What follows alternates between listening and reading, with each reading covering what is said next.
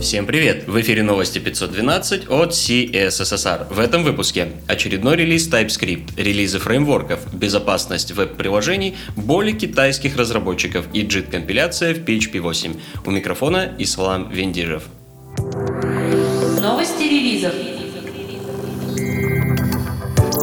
Спустя две недели после анонса релизнулся TypeScript версии 3.4. Напоминаем, среди изменений новый флаг Incremental для ускорения сборок, множественные улучшения для Read-Only Array и Read-Only кортежей, проверка типов для Global This. Релиз содержит большое количество ломающих изменений, поэтому внимательно изучите changelog. Также на этой неделе произошел тройной бэкэндерский релиз, а именно вышел Laravel версии 5.8.10 с новой репликационной моделью событий, Django версии 2.2 с обновленным модулем HTTP Request, упрощающим доступ к заголовкам запроса, и обновленным Run сервер, который теперь использует Watchman от Facebook.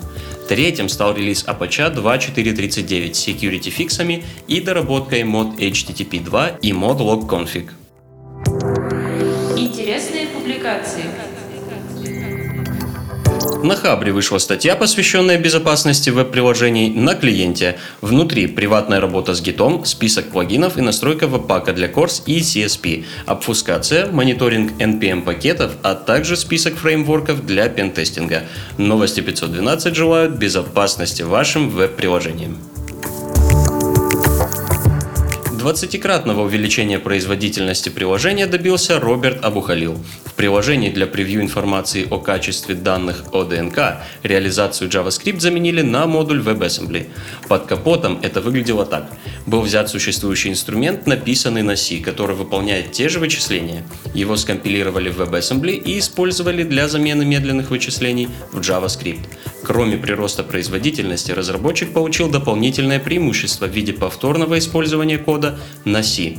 При этом утверждается, что не всегда можно достичь такого уровня производительности, и наоборот, иногда можно даже замедлить работу приложения. Более подробные метрики и результаты вы найдете в тексте статьи.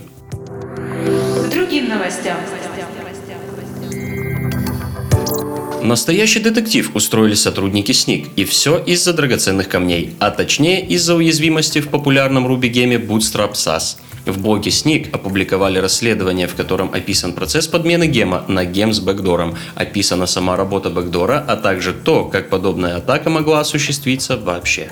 На текущий момент уязвимость обезврежена и внесена в реестр SNIC, а в репозитории обновлена версия гема. Не забудьте обновить версию библиотеки на своих проектах.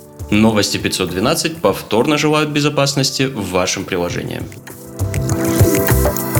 Китайские браузеры стали блокировать доступ к репозиторию на GitHub, через который сотрудники компаний в Китае могут жаловаться на своих работодателей. Репозиторий недоступен при использовании браузеров, предлагаемых такими компаниями, как Tencent, Alibaba и Xiaomi.